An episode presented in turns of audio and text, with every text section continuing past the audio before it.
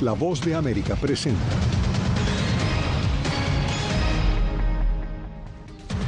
Una evacuación contra el tiempo inician varios países en Sudán tras la escalada de violencia que se ha convertido en una crisis humanitaria.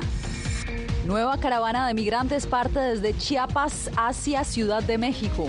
Dios quiera y se nos dé el propósito y, y nos den la visa humanitaria para llegar a nuestro destino. En Nueva York, el alcalde asegura que no da abasto para atender a los migrantes y pide más fondos al gobierno federal. Y el poeta Rafael Cárdenas se convierte en el primer venezolano que alcanza el premio Cervantes. ¿Qué tal? Feliz inicio de semana. Soy Yasmín López. Esto es El Mundo al Día. Iniciamos esta misión con la masiva evacuación de extranjeros que comenzó este fin de semana en Sudán, luego de la escalada de los enfrentamientos entre las Fuerzas Armadas sudanesas y un poderoso rival paramilitar. Jacopo Luzzi nos acompaña en vivo desde la Casa Blanca. Jacopo, cuéntanos cuál es la situación en, en este momento. Sabemos que el gobierno estadounidense se acaba de pronunciar. ¿Qué fue lo que dijo? Así es, Jasmine, tenemos una noticia de última hora. De hecho, el secretario de Estado, Anthony Blinken, acaba de anunciar un alto al fuego que empezará a la medianoche del miércoles, hora de Sudán, y durará 72 horas. Después esto de 48 horas de negociaciones. Sin embargo, Jasmine, el caos continúa y por eso la administración Biden anunció que ha comenzado a facilitar la salida de ciudadanos estadounidenses que quieren salir de Sudán. Al mismo tiempo, la Casa Blanca excluye la posibilidad de enviar tropas para restablecer la paz. Continúan los sangrientos enfrentamientos entre las Fuerzas Armadas de Sudán y un grupo de paramilitares que intenta controlar el país, en manos del ejército desde un golpe en 2021. Y frente a un saldo de más de 450 fallecidos hasta ahora, los extranjeros salen en masa de ese país, empezando con los estadounidenses, que el fin de semana cerraron su embajada y evacuaron a todo su personal. Hemos dejado claro a los niveles más altos, tanto de las Fuerzas Armadas sudaneses como las Fuerzas de Apoyo Rápido, que son responsables de garantizar la protección de los civiles y no combatientes. Después de días de esfuerzos diplomáticos infructuosos para que las partes rivales depongan las armas, los gobiernos extranjeros tomaron otro rumbo, huir del país. Estados Unidos trabaja para apoyar a miles de ciudadanos estadounidenses que quedaron atrás en su mayoría civiles que participan en proyectos humanitarios. Estamos facilitando activamente la salida de los ciudadanos estadounidenses que quieran salir de Sudán, como el Departamento de Estado les ha estado instando a hacer durante años. Hemos desplegado recursos de inteligencia, vigilancia y reconocimiento de Estados Unidos para apoyar las rutas de evacuación por tierra que los estadounidenses están utilizando y estamos moviendo activos navales dentro de la región para brindar apoyo. Estados Unidos no tiene tropas sobre el terreno y quien aún se encuentra en Sudán y no puede moverse, tiene que buscar refugio. La ONU ha calificado la situación humanitaria en Sudán, Yasmín, como catastrófica. Muchos grupos de ayuda, de hecho, incluidas algunas agencias de las Naciones Unidas, han suspendido sus operaciones humanitarias debido a la violencia y se reporta un número impresionante de niños entre los refugiados que necesitan inmediatamente, por ejemplo, agua potable. Así es, Jacob, una complicada evacuación de cientos de diplomáticos que han sido evacuados, pero decenas de miles de extranjeros y civiles que continúan atrapados. Gracias, Jacopo.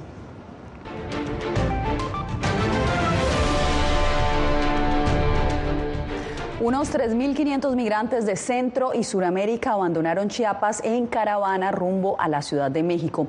Ellos están pidiendo que las autoridades agilicen los trámites migratorios que les permitan continuar su camino hacia la frontera con Estados Unidos. Javier Egar con los detalles.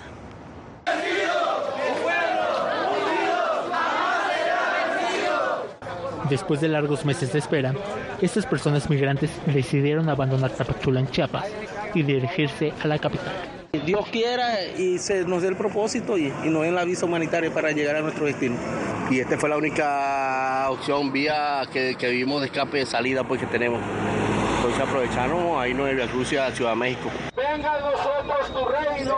Antes de partir, recordaron a los 40 migrantes fallecidos tras quedar atrapados en un incendio en la estación migratoria de Ciudad Juárez, Chihuahua. Pedimos justicia, eso no puede quedar así como así se murieron y no, pues tienen que hacer las respectivas investigaciones y de verdad para poder hacer justicia por, por, nuestro, por nuestros compatriotas y todos los demás que murieron.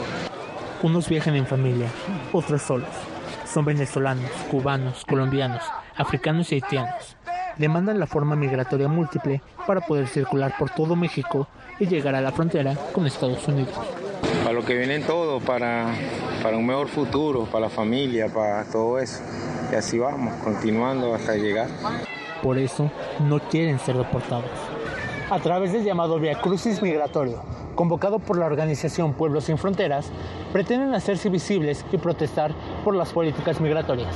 Javier Egan, Voz de América, Ciudad de México. La crisis migratoria precisamente en la ciudad de Nueva York se profundiza y los recursos económicos se agotan, dijo el alcalde Eric Adams. Nos conectamos en la Gran Manzana con nuestro reportero Ronen Suark. Ronen, qué bueno tenerte con nosotros hoy. ¿Cuál es el problema exactamente? Cuéntanos.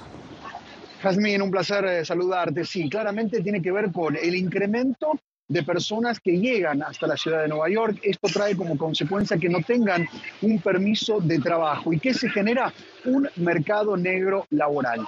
De esta manera lo mostraba el alcalde.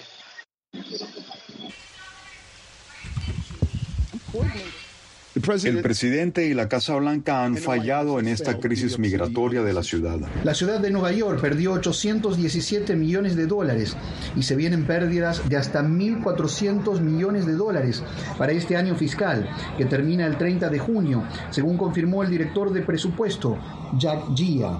Creo que un número sustancial de solicitantes de asilo están siendo explotados, están siendo maltratados. La queja central del gobierno local es que se creó un mercado laboral en negro de miles de trabajadores que no tienen estatus de protección temporal. ¿Por qué Texas y Florida y los otros estados que están enviando a esta gente a lo nuestro, porque en Nueva York no le están cobrando. No estamos por eh, estar jugando con nuestro presupuesto y hay otras maneras a donde podemos estar gastando dinero, ayudando a las personas que de verdad lo necesitan aquí, los ciudadanos. Mi sueño era de poder venir, darles un futuro mejor a mis hijos, tener una estabilidad económica y, ayudar a mi familia en la escuela. Los más de 40.000 migrantes que llegaron de Texas y Florida, según autoridades de Nueva York, fueron abandonados en la estación de buses de Manhattan, sin ningún recurso para sobrevivir en la Gran Manzana. Iglesias y organizaciones sociales son quienes apoyan a las familias migrantes. Prácticamente una nueva organización social vinculada justamente con los migrantes que llegan hasta la ciudad de Nueva York. Una nueva realidad para la ciudad, para las autoridades, en este caso enfrentados con el gobierno, con el gobierno en este caso de Washington. Te agradezco, Ronen. Y entre tanto, en Texas, a donde también han llegado miles de migrantes en meses recientes, un centro de estudio los culpa del bajo nivel educativo que obtuvo un distrito recientemente. Otras organizaciones cuestionan esta conclusión, como nos reporta Laura Sepúlveda. En todo Estados Unidos creo que muchos distritos escolares están luchando bajo la carga de esta repentina afluencia de estudiantes matriculados que a menudo no pueden hablar inglés o que tienen una educación cuestionable en su propio país. El Center for Immigration Studies analiza la educación en Estados Unidos enfocándose en un distrito escolar de Cleveland, Texas, el cual asegura que tras haber cuadriplicado su recepción de estudiantes durante la actual administración, ha bajado significativamente sus niveles académicos. Más del 50% no habla inglés en absoluto. Entonces el distrito escolar tiene que ir a todos los lugares posibles para contratar maestros de inglés como segunda lengua. Y luego hay problemas de seguridad pública donde, sabes, algunos de estos niños migrantes menores no acompañados trafican drogas en las escuelas y cometen delitos y se involucran en pandillas violentas. Organizaciones pro-inmigrantes discrepan con la conclusión del Center for Immigration Studies. Estamos tan acostumbrados a culpar a los inmigrantes y a las personas personas más vulnerables de todas las problemáticas que existen en el Estado. ACLU admite que algunos migrantes menores de edad requieren de apoyo académico, pero también destaca que no todos los migrantes tienen el mismo perfil. La metodología puede ser diferente un poco, pero no he sentido así mucha diferencia con respecto a los niveles educativos que teníamos en Colombia. En los años 80, la Corte Suprema estableció que todo menor debe ser aceptado en el distrito escolar en el que reside independiente de su estatus migratorio, como garantía del derecho a la educación. Laura Sepúlveda, Voz de América, Austin, Texas. El alto índice de violencia en países como Honduras, Guatemala y El Salvador agrava las necesidades humanitarias y compromete las ayudas. Así lo advirtió el secretario general del Consejo Noruego de Refugiados durante su visita a Honduras. Óscar Ortiz tiene el informe.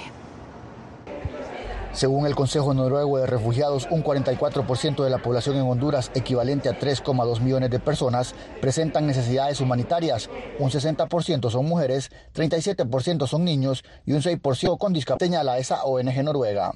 Ya nos ayuda verdaderamente a poner la visibilidad sobre Honduras, sobre esta realidad, porque no siempre se entiende verdaderamente lo grande desafío que se enfrenta a este país. El nivel de multicrisis que tenemos. Ahora pensamos no solo el tema de migratorio, pensamos a la sequía, pensamos al impacto del cambio climático, pensamos a la deforestación, pensamos a los incendios. La coordinadora de la ONU en Honduras participó en la conferencia de prensa que Jan Eglan, secretario del Consejo Noruego de Refugiados, ofreció al culminar su visita a Honduras para los 9 millones eh, en necesidades en Honduras, El Salvador y en Guatemala es gravísimo, eh, en, verdad. Y está creciendo, hay, hay centenares de miles más personas en necesidades este año. El funcionario recorrió la zona norte de Honduras y comparó los testimonios que allí recogió con los ofrecidos por los habitantes en zonas de guerra, de Siria, Yemen o Ucrania. Los informes del Consejo Noruego de Refugiados revelan que el 70% de la financiación para la región en 2022 provino de los Estados Unidos y que la tendencia continuará este año. Oscar Ortiz, Voz de América, Honduras. Pasamos a California, uno de los estados con mayor población hispana en Estados Unidos, donde se adelanta una propuesta de ley que busca que todo documento oficial incluya los signos diacríticos como la ñ o las tildes para escribir los nombres en español de manera correcta. Alex Segura nos da los detalles de esta iniciativa. La asambleísta latina Blanca Pacheco lidera en California una propuesta de ley conocida como AB 77 para incluir ñes y tildes en los documentos oficiales del Estado escritos en español. Este bill ah, es importante porque uno va a poder poner su, nombre uh, como se debe de decir.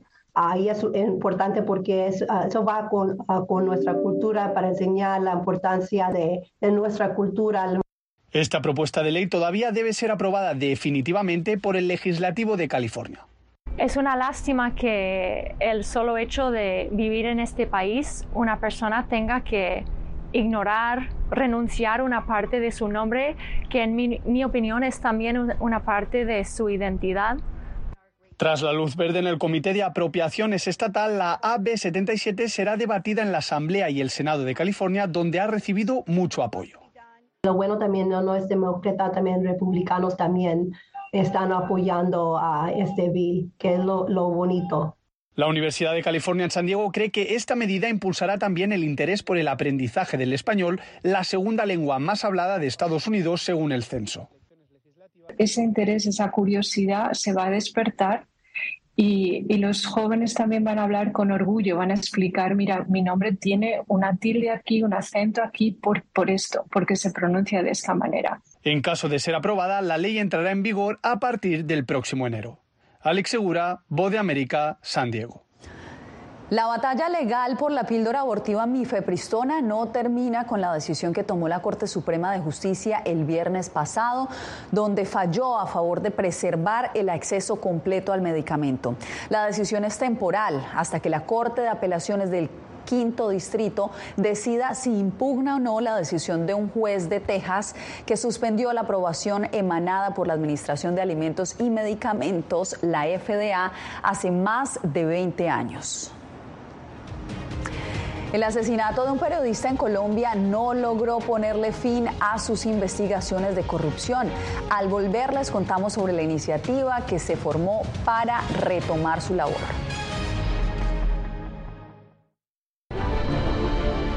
No concibo una democracia sin, sin periodistas. El libreto manda a un conflicto constante con la prensa independiente, con los medios de comunicación. Periodismo, la prensa libre importa. Un especial de La Voz de América con nuestras afiliadas en la región. Se ejerció esta profesión con mucho eh, miedo. ¿Cuántos periodistas van muertos ya? Por decir la verdad. Muy pronto en vozdeamerica.com.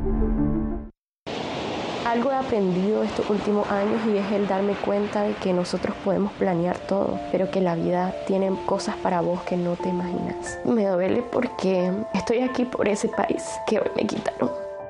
Yo siempre he dicho que la libertad está en la mente y el hecho de que tu cuerpo esté en un lugar no significa que no sos libre. Siempre me sentí libre, incluso estando presa me sentí más libre porque pude darme cuenta que si estaba ahí es porque realmente he elegido qué hacer con mi vida. En tiempos de cambios, cuando el mundo parece incierto y lo que escuchamos no refleja lo que vemos, buscamos la verdad. A través de la pantalla de la Cuando nos cuentan solo una parte de la historia, perdemos la confianza. En momentos de crisis, nuestros sueños, esperanzas y deseos de un mejor mañana dependen de una prensa libre. En La Voz de América te traemos las historias que la gente se arriesga a ver. Conectamos el mundo y lo unimos con la verdad.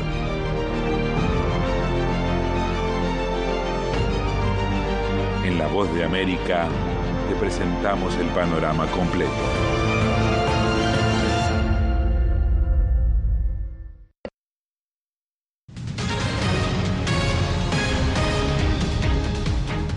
Más de 30 medios internacionales y la red de periodismo Forbidden Stories retomaron el trabajo investigativo sobre corrupción que adelantaba el periodista colombiano Rafael Moreno antes de ser asesinado en el 2022. Jair Díaz con el informe. Si me van a matar, mátenme. Pero les digo de frente, no me van a silenciar. Como crónica de una muerte anunciada, el periodista colombiano Rafael Moreno había denunciado amenazas contra su vida, intimidaciones que después se materializaron y apagaron su voz el 17 de octubre de 2022. Hay muchas regiones del país donde no existen garantías ni condiciones para hacer el más mínimo ejercicio periodístico. Pero sus investigaciones sobre corrupción en Córdoba no murieron con él. Una red de periodistas internacionales a la cual Moreno contactó tres horas antes de ser asesinado, las han continuado durante seis meses y sigue publicada en más de 30 medios a nivel mundial. Sin embargo, digamos que creo que la invitación es más a que revisemos esa cultura de la autocensura. Rafael Moreno denunciaba la corrupción en su región relacionada a explosiones minera, crimen organizado y denuncias de contratos estatales. Por esto, el consorcio de periodistas la continuó. Es una estrategia que puede ayudar en la lucha contra la impunidad, eh, que nos puede incluso apoyar para prevenir un poco los asesinatos contra eh, los periodistas. El 2022 fue el año más violento para los comunicadores. Según la Fundación para la Libertad de Prensa, 218 fueron amenazados, la cifra más alta de los últimos 15 años. Jair Díaz, Voz de América, Bogotá. En El Salvador, un nuevo mecanismo de denuncia le permite a las mujeres reportar de forma anónima si son víctimas de violencia y acoso laboral. Claudia Saldaña nos amplía.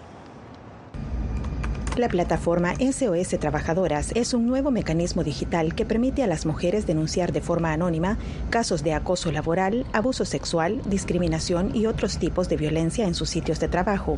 Yo considero como un canal de bastante importancia para las mujeres, especialmente las que están trabajando, ¿verdad? Que nos podemos informar, que podemos ver cuáles son nuestros derechos. La creación de esta herramienta se enmarca en la ratificación del Convenio 190 de la Organización Internacional del Trabajo, que reconoce el derecho de toda persona a un ambiente de trabajo libre de violencia y acoso, incluida la violencia de género.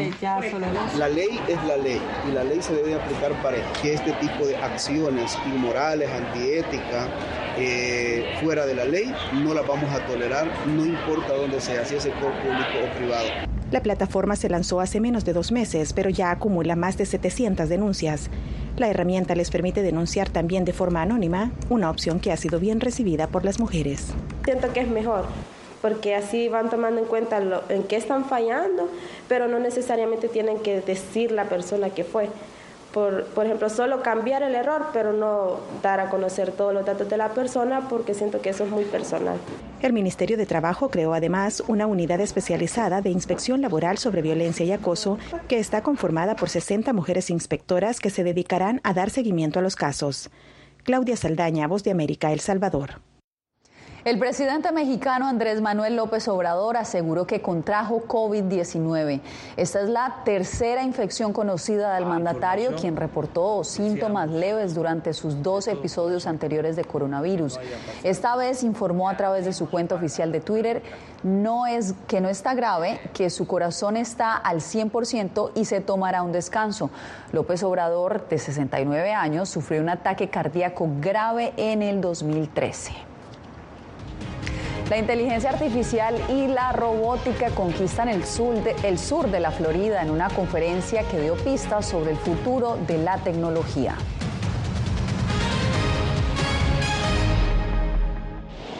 Algo he aprendido estos últimos años y es el darme cuenta de que nosotros podemos planear todo, pero que la vida tiene cosas para vos que no te imaginas. Me duele porque estoy aquí por ese país que hoy me quitaron.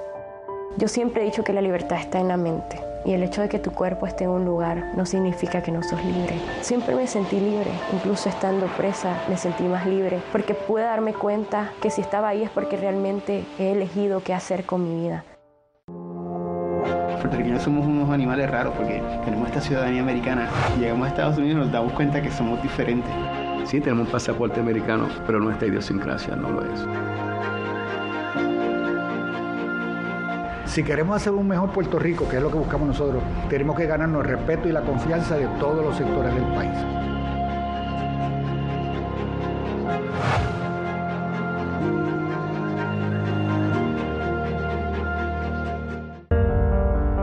En tiempos de cambios, cuando el mundo parece incierto y lo que escuchamos no refleja lo que vemos, buscamos la verdad de la pantalla de la... Cuando nos cuentan solo una parte de la historia, perdemos la confianza. En momentos de crisis, nuestros sueños, esperanzas y deseos de un mejor mañana dependen de una prensa libre. En La Voz de América te traemos las historias que la gente se arriesga a ver. Conectamos el mundo lo unimos con la verdad.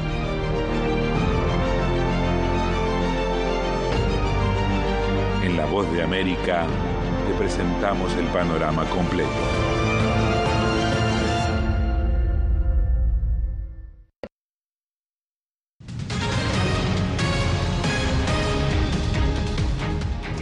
Varias propuestas de inteligencia artificial y robótica dominaron la conferencia tecnológica Emerge America, celebrada el fin de semana en Miami. José Pernalete estuvo allí y nos cuenta más.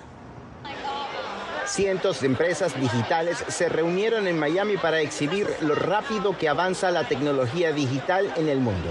La conferencia Emerge Americas reunió a creadores de esta ciencia aplicada a distintos rubros. La mayoría coincidió en que la inteligencia artificial se apodera de todos los campos. La evolución que puede llevar de guerras usando solo inteligencia artificial y desde el punto de vista ético de cómo el, el, bias que existe en las personas por su color de piel y cómo la inteligencia artificial y el reconocimiento, por ejemplo, de una cara funciona de una manera o de otra de acuerdo al color de la piel de la persona. El campo de esta tendencia parece infinito. Puede ser usado en la preparación de médicos, arquitectos, seguridad financiera y hasta entretenimiento. Una de las propuestas es un editor de videos para usarlos en plataformas multimedia de redes sociales con la intervención de la inteligencia inteligencia artificial. Por ejemplo, si queremos subir un video que nos gusta, digamos que es de una hora, eliminas cosas como pausas, palabras de relleno y lo acortas como 30 minutos. Y luego, a partir de ahí, puede usar el guion gráfico para elegir los mejores momentos y luego vamos a reutilizar el formato vertical con subtítulos, música, todo automáticamente. La robótica es otra tecnología que se supera a sí misma a diario. Los dispositivos como recepcionistas programados, prótesis y reconstrucción de rostros son solo parte de estos siguientes pasos. José Perralete, Voz de América, Miami. Tenemos más al volver. El poeta venezolano Rafael Cárdenas recibe el mayor premio de literatura hispanoparlante. Les contamos en instantes.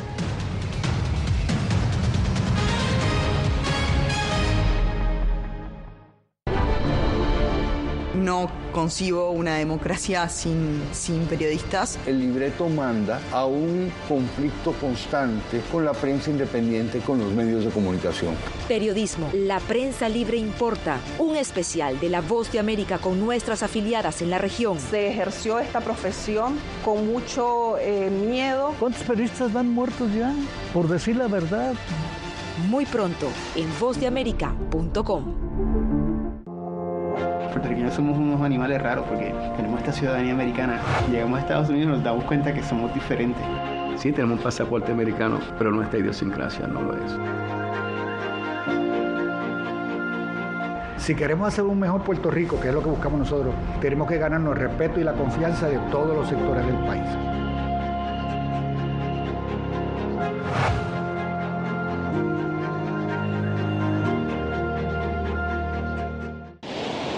Algo he aprendido estos últimos años y es el darme cuenta de que nosotros podemos planear todo, pero que la vida tiene cosas para vos que no te imaginas. Me duele porque estoy aquí por ese país que hoy me quitaron.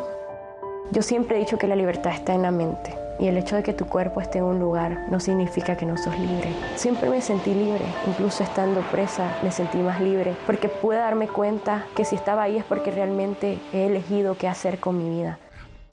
La Voz de América te invita a ser parte de nuestra familia a través de las redes sociales. Encuentra en tu muro las últimas noticias de tu país en su conexión con Estados Unidos, la región y el mundo. Historias que empoderan las voces latinoamericanas de política, economía, salud, actualidad, balanceadas y precisas. Únete a un equipo de origen hispanoamericano que trabaja para conectarte con los tuyos. Síguenos en Facebook y conviértete en protagonista de una historia que tú mismo ayudarás a construir.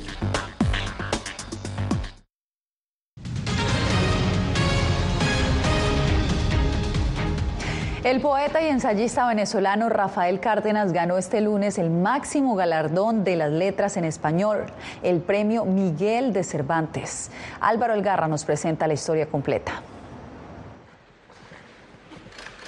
En un emotivo acto, el poeta venezolano de 93 años, Rafael Cadenas, fue honrado por el rey Felipe VI de España en una ceremonia tradicional celebrada en el auditorio de la Universidad de Alcalá de Henares, población natal de Miguel de Cervantes.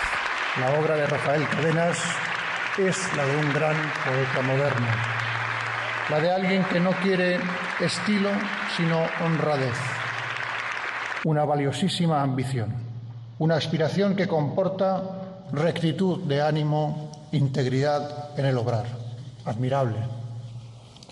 Es un placer y un honor haber entregado a Rafael Cadenas, Cadenas el mayor galardón de las letras en lengua castellana. En un discurso con varias alusiones a la actualidad, el poeta reclamó a los demócratas que piden a voces la renovación del actual sistema democrático, algo que entiende que es urgente porque a su juicio está en riesgo. Es urgente defenderla de todo lo que la acecha. Los demócratas deben pedir a voces su renovación ha de interiorizarse. Cadenas se convirtió en el primer escritor venezolano en recibir el premio anual dotado de 125 mil euros y que otorga el Ministerio de Cultura Español. Álvaro Algarra, Voz América, Caracas. Por lo más alto de los Alpes suizos volaron este fin de semana un grupo de competidores de snowboard y esquí durante el torneo anual Big Air. Cada atleta necesitaba lograr un truco técnico y de estilo. El, el austriaco Clemens Milauer ganó el concurso de snowboard masculino y la canadiense Emerald Mux se impuso en la categoría femenina. En la prueba de esquí, el canadiense Max Moffat selló la victoria para los hombres y la noruega Johan Kili se lanzó con el primer puesto entre las damas. Con estas imágenes me despido por hoy. Nos vemos mañana.